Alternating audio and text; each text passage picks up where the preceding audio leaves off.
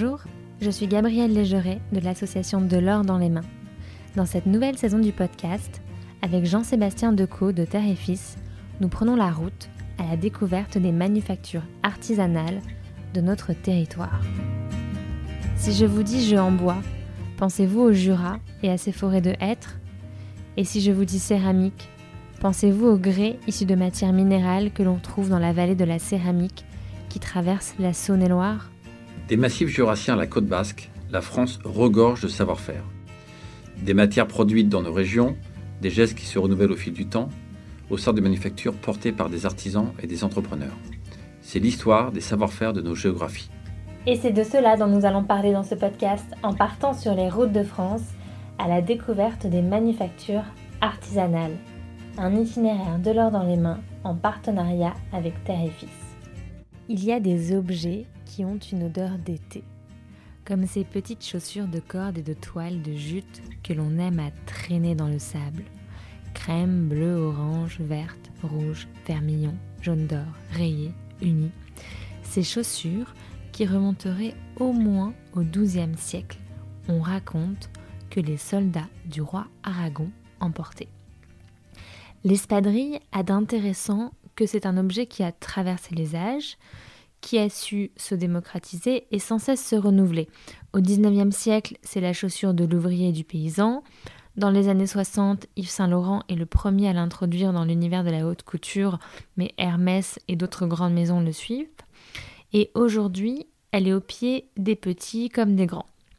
Si leur fabrication artisanale est d'origine basque, sa production s'est industrialisée partout dans le monde, mais à Moléon, petite commune du Pays basque, les espadrilles sont encore cousues à la main, notamment chez Prodiso, une petite entreprise familiale où le savoir-faire se transmet de génération en génération pour fournir des clients jusqu'au Japon. Avec notre tour de France des manufactures artisanales, nous nous y sommes arrêtés et je retrouve dans leur atelier Jean-Pierre, Sandrine et Alex, trois générations qui œuvrent à la préservation et au renouvellement de ce savoir-faire.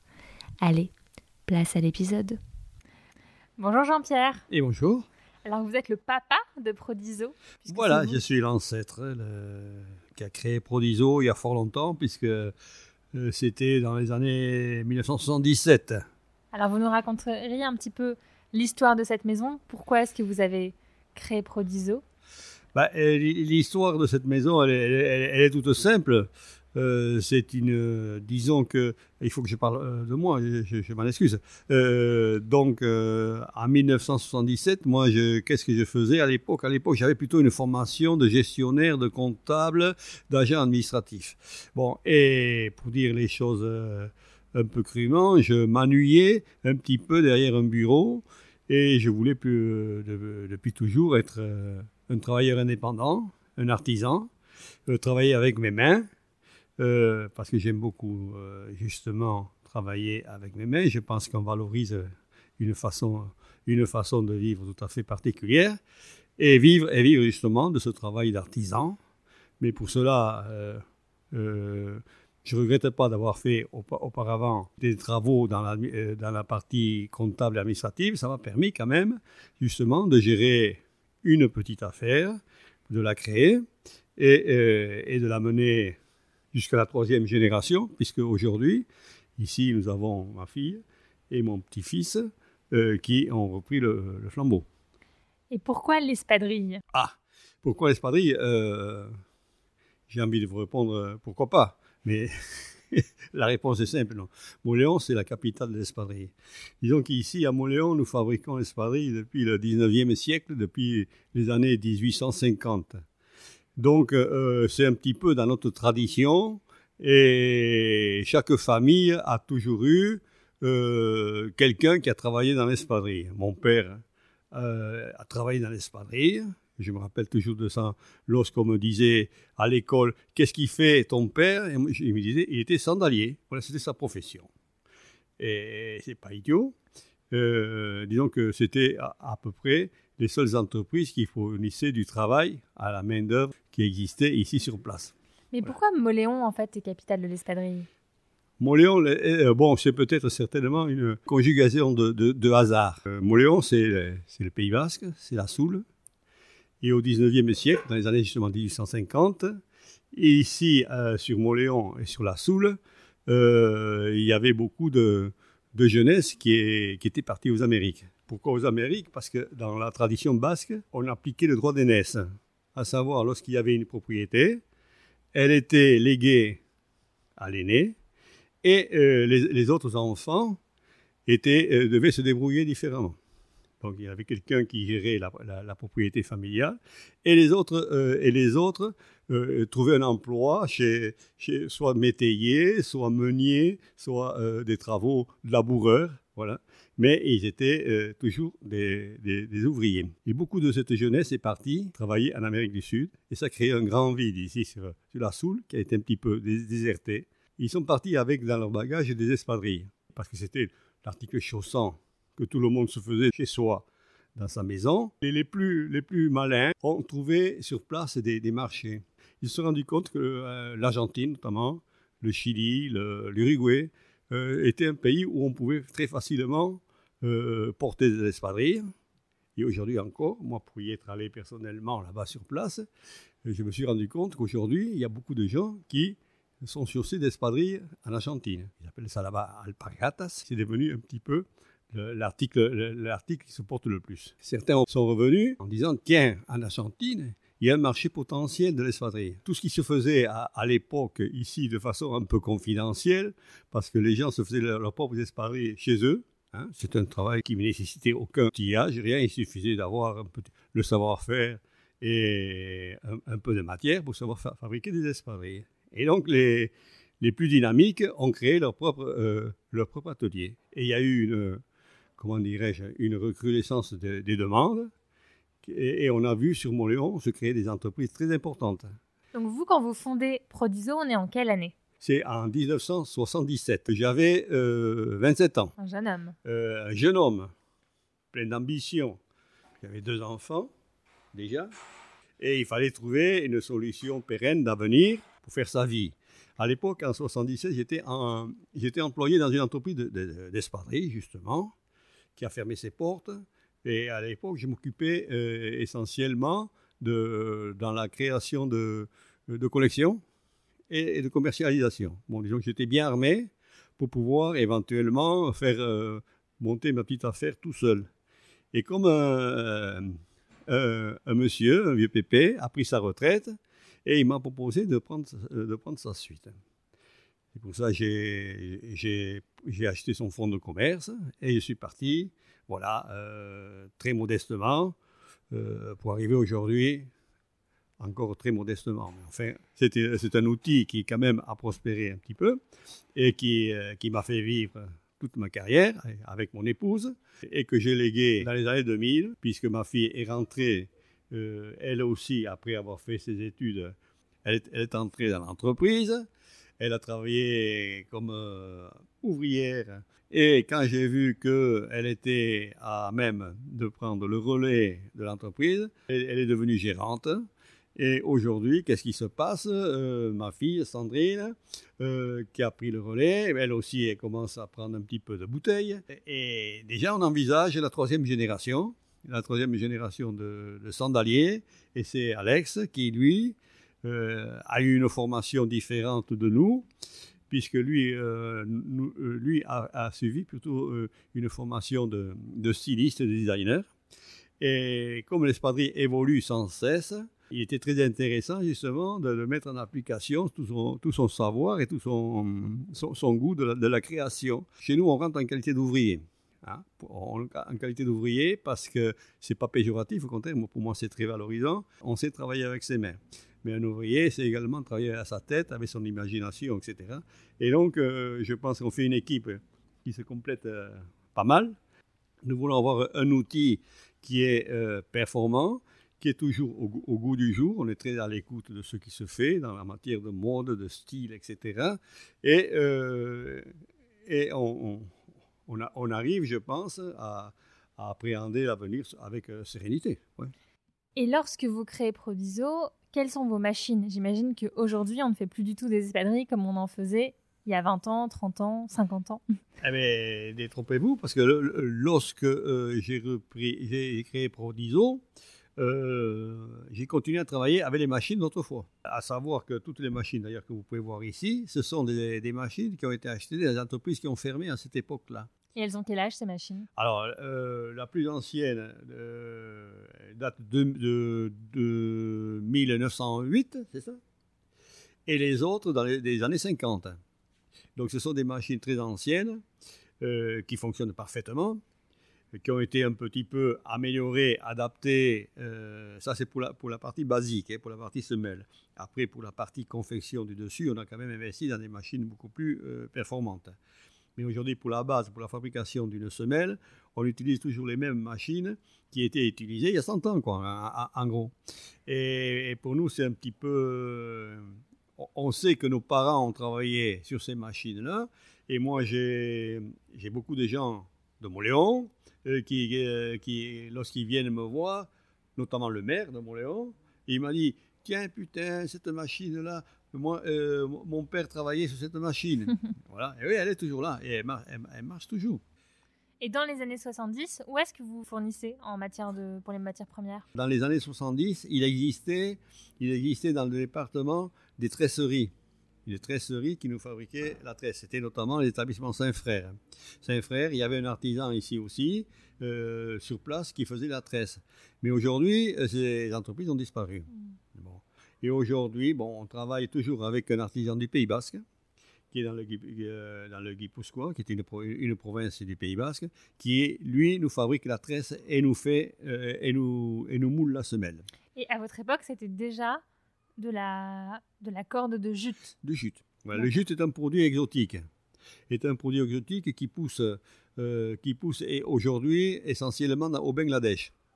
Bon, et c'était un petit peu notre talon d'Achille, puisque euh, le, le, jute poussant au Bangladesh, bon, les, les gens du Bangladesh qui ne sont pas plus idiots que nous, qui ont vu qu'ils avaient sur place de la matière première, euh, se sont dit, bon, on va, on, va leur, on va leur envoyer du jute, mais pourquoi ne pas leur envoyer également des espadrilles. Donc c'est pour ça qu'il y a des grands, beaucoup de grosses entreprises ici sur place de Montléon qui ont périclité, ont, pensé trouver leur planche, leur planche de salut en, en, en exportant leur savoir-faire au Bangladesh, en exportant leurs machines et en faisant fabriquer des espadrilles au Bangladesh. Mm. Mais simplement, comme il fallait s'y attendre, ça nous est revenu sur la figure comme euh, euh, un méron. De toutes ces entreprises-là sont arrivées à les concurrencer, à les concurrencer sur le marché français, et c'est pour ça qu'ils en sont morts. Nous, on n'est pas rentré dans ce système-là, on est resté toujours avec, euh, avec nos bases euh, régionales et on a réussi à passer le cap. Je voulais maîtriser toute la chaîne depuis la fabrication jusqu'à la, la commercialisation du produit. C'est pour ça, au début, nous avons commencé à fabriquer nos propres espadrilles, mais des espadrilles classiques. Disons que l'espadrille classique, mais qui, a toujours euh, sa place aujourd'hui, c'est-à-dire une espadrille cousue à la main, qui se faisait essentiellement euh, à domicile, cousu à domicile. Euh, je portais dans les villages environnants chez les personnes, et c'était souvent des femmes, qui euh, cousaient la toile sur la, sur la semelle. J'avais un volant, un volant de fabrication comme ça qui me permettait d'assurer dans un certain créneau de fabrication de l'espadrille. Or, euh, la fabrication cousu main, qui est, euh, qui est un article de qualité, a été, très vite concurrencée. D'ailleurs, c'est pour ça que les autres entreprises ont fermé.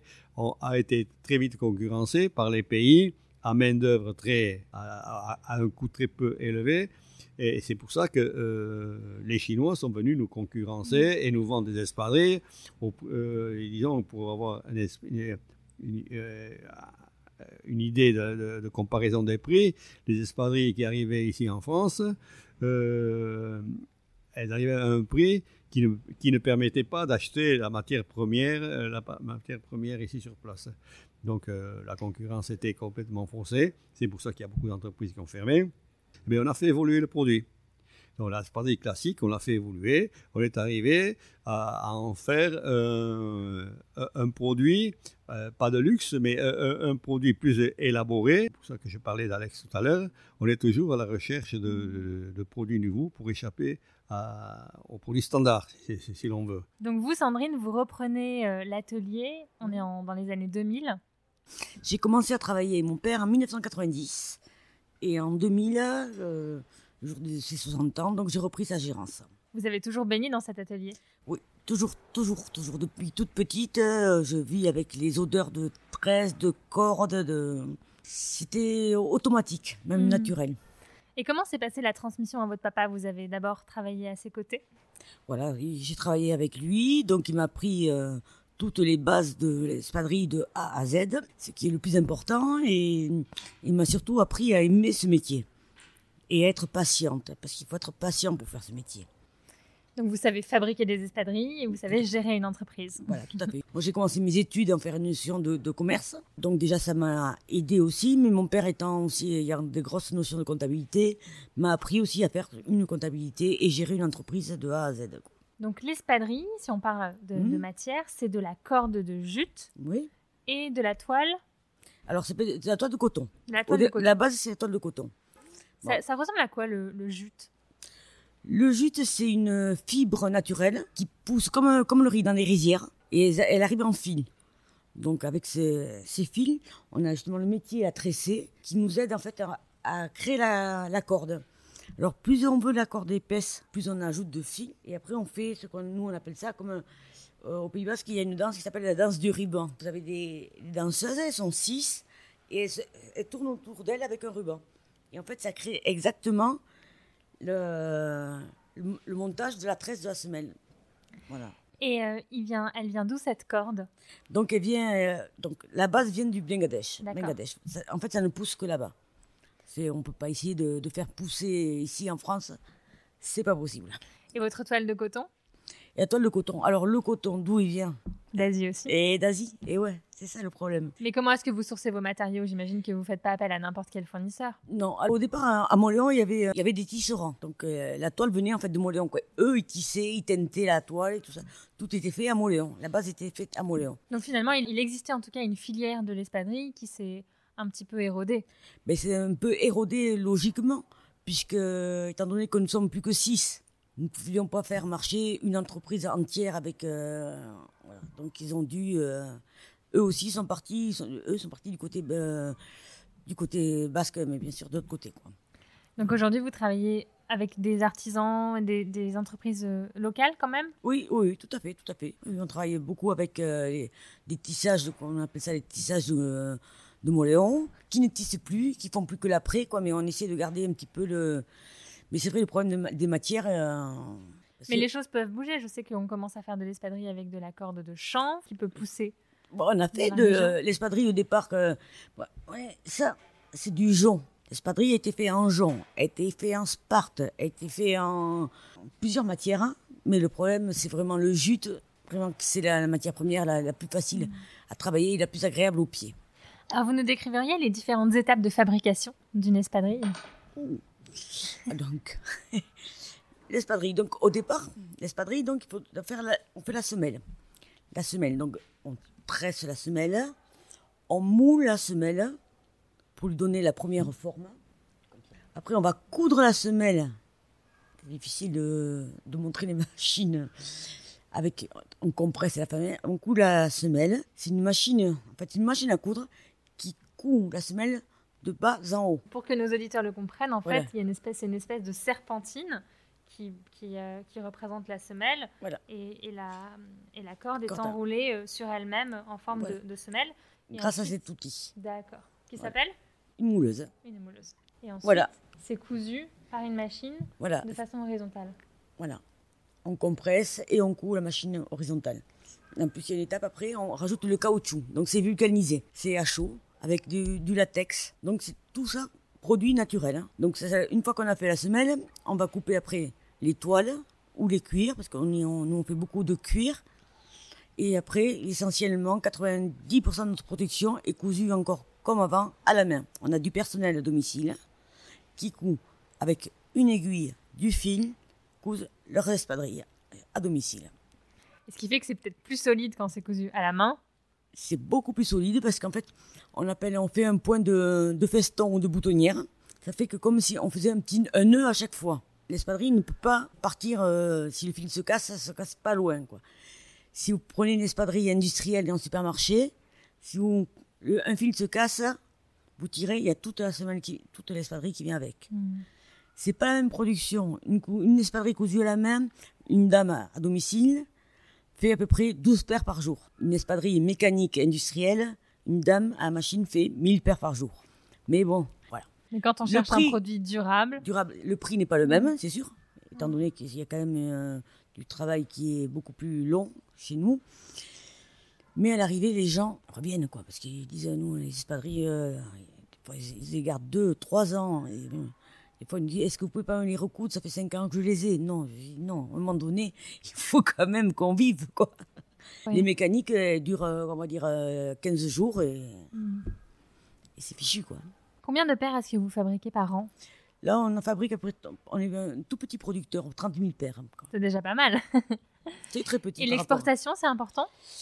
On travaille beaucoup avec les Japonais. Les Japonais.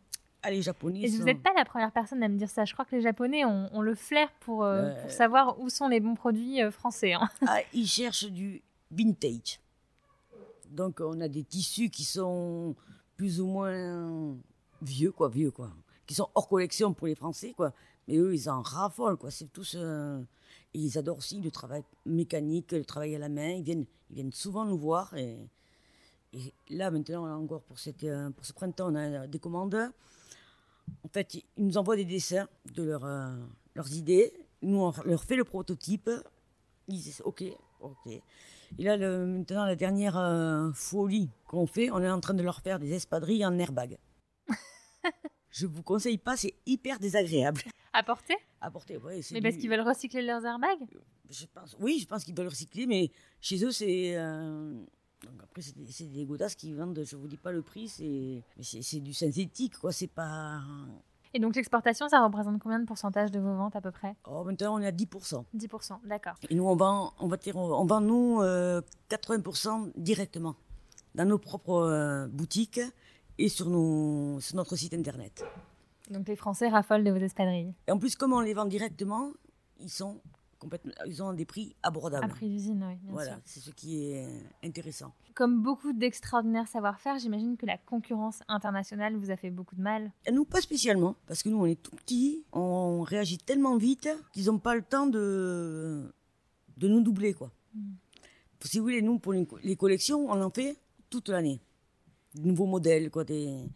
Et on va au printemps, on regarde ce qui se passe déjà dans les boutiques, parce qu'on a des, bien sûr des, des carnets de tendance, mais on ne sait jamais qu'est-ce qui va sortir. Et là, on voit, ah, il y a plutôt cette tendance qui ressort.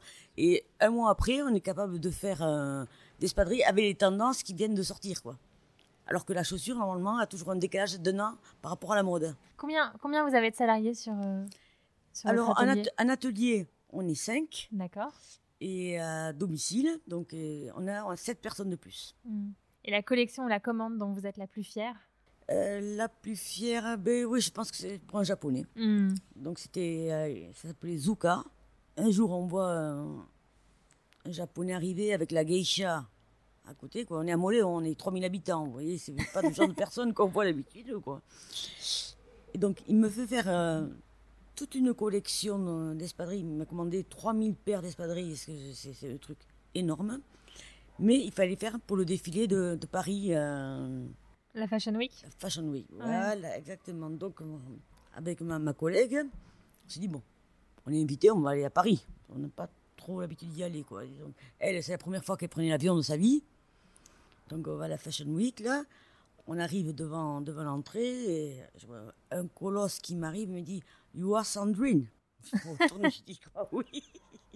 On voyait tous les gens bien habillés, avec des habits complètement délirants. Et donc, j'étais, en fait, au premier poste devant la. Voilà, c'est là, c'est le, le genre de truc. Tu dis, bah, tu rêves ou quoi? C'est tes espadrilles, quoi, qui sont. Et ça, c'est vraiment exceptionnel, quoi. Et votre papa, vous nous parlez de ces extraordinaires machines là, dont, dont celle-ci, euh, qui date de 1903, c'est ça? 1908. 1908. Bon, aujourd'hui, vous n'utilisez plus ça? Je- on l'utilise essentiellement en même temps pour la démonstration. D'accord. Parce que c'est une vieille mémé, on, on essaie d'y prendre soin quand même. Mais donc, on ne fabrique plus des espadrilles comme il y a 100 ans. Si. Si, La base est toujours la la même. base est toujours la même. On tresse la semelle, on moule la semelle, toujours pareil. C'est une mouleuse, euh, je peux dire électronique, non. Il n'y a, rien d'électronique chez nous. hein, donc, euh, ça se fait toujours, toujours comme ça. L'évolution n'a pas changé sur ça. Et la transmission, c'est important pour vous. J'imagine que vous formez en interne parce qu'il n'y a pas d'école pour apprendre à Non. fabriquer de l'espadrille? Il n'y a pas d'école, il n'y a Ouais. aucune école. On forme, on forme tous- nos employés, on les forme en, en interne. Quoi. Là, aujourd'hui, je viens de prendre une, une jeune qui vient de. Elle commence aujourd'hui. Elle ne sait pas faire euh, une espadrille, mais elle va apprendre de A à Z à faire une espadrille. Vous avez du mal à recruter? Beaucoup, Beaucoup. Ouais. beaucoup, beaucoup de mal. C'est le gros souci que- qu'on a dans les petits villages comme Moléon, où on est vraiment, je pense, hors norme. On a toutes les entreprises qui cherchent du monde et on ne trouve personne dans tous les domaines. Mm.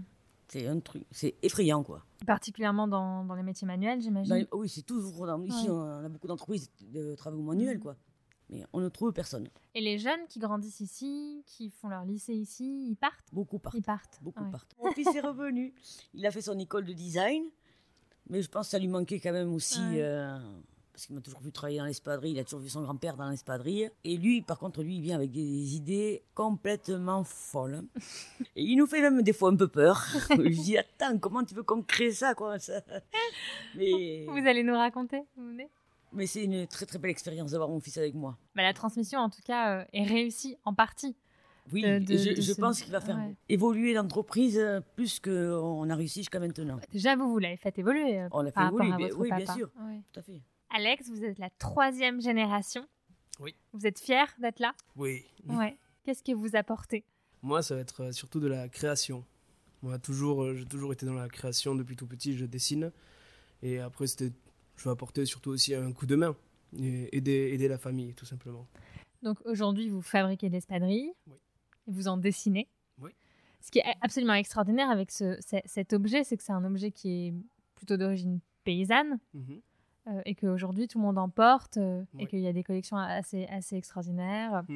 Ah ouais, l'espadrille, c'est très très intéressant. que c'est, c'est un produit qui est quand même, euh, j'ai pas envie de dire facile, mais, euh, mais hum, très déclinable et on peut apporter pas mal de modifications intéressantes. Comment est-ce que vous voyez l'avenir de l'espadrille? Mhm, C'est une bonne question. c'est une bonne question. J'ai toujours plein de questions aussi de nos jours parce que bon, je, j'ai 26 ans et bon, il me reste encore pas mal de, de chemin à faire avant de, de bien comprendre le produit. Par de- exemple, sur les matériaux, comment est-ce qu'on pourrait évoluer? Oh, toujours à, à la base de la matière. C'est euh, de nos jours, on arrive donc à en faire euh, aussi en chanvre. Donc c'est beaucoup plus doux, mais c'est aussi beaucoup plus cher. mais, Ah. mais ça permet aussi d'avoir une production plus locale Oui, tout à fait. Oui, oui, oui. Ah, oui, et de oui. circuits plus courts. Oui. C'est quelque chose qui, qui vous tient à Ah, moi, cœur qui je trouve très intéressant. Mm. si on peut arriver à faire pousser, déjà on en fait pousser beaucoup de chanvre en France. Donc si on peut arriver à, à sortir de cette euh, culture euh, le fil nécessaire à la production de semelles, ça peut être euh, très intéressant. Après, moi, je, je, je m'intéresse beaucoup surtout au niveau des formes, au niveau des différents modèles, au niveau des, différents styles qu'on peut amener, des, nouvelles choses. Et je, je m'inspire aussi beaucoup de, de la mode et des tendances actuelles. Je parle beaucoup surtout au niveau de- des chaussures, de, des, des baskets, de, la, de, la streetwear, où on peut apporter quelque chose de différent en fait, qu'on n'a n'a pas vu euh, dans l'espadrille. Et ça, ça se traduit beaucoup dans vos commandes? Non, pour le moment, on reste sur du, du très classique. hein. Il y a déjà des, des modèles très très intéressants ici, des, des talons, du cuir. Le cuir, euh, c'est un de très bons retours. Les modèles à talons en cuir avec les lacets aussi. euh, On a des modèles de 6 et demi. On me dit c'est comme des chaussons. Moi, je je comprends pas, mais bon, je, je n'en porte pas non plus. Plein de choses à faire et aussi de, de retour aux sources aussi, notamment avec les semelles sans caoutchouc. Mais c'est moi, c'est cette semelle sans caoutchouc que je trouve très intéressante parce que c'était la, la première espadrille.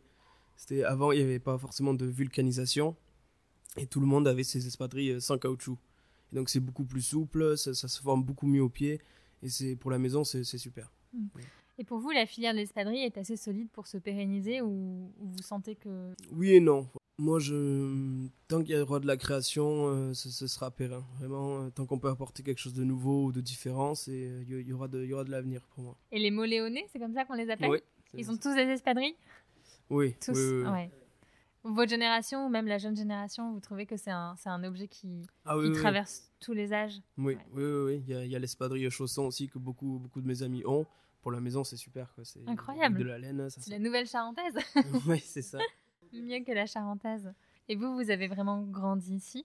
Oui, oui, oui. Mm. Vous auriez un, un souvenir de cet atelier à nous raconter? Non, moi c'était, euh, j'ai commencé euh, à travailler ici quand j'avais 13-14 ans. C'était euh, les, les étés, les étés euh, de vacances scolaires. Il fallait, il fallait faire quelque chose, il fallait travailler, donc on allait, on allait aider les parents. Soit avec mon père à la pâtisserie, soit ici euh, à l'atelier euh, Prodiso pour, pour coller des semelles essentiellement.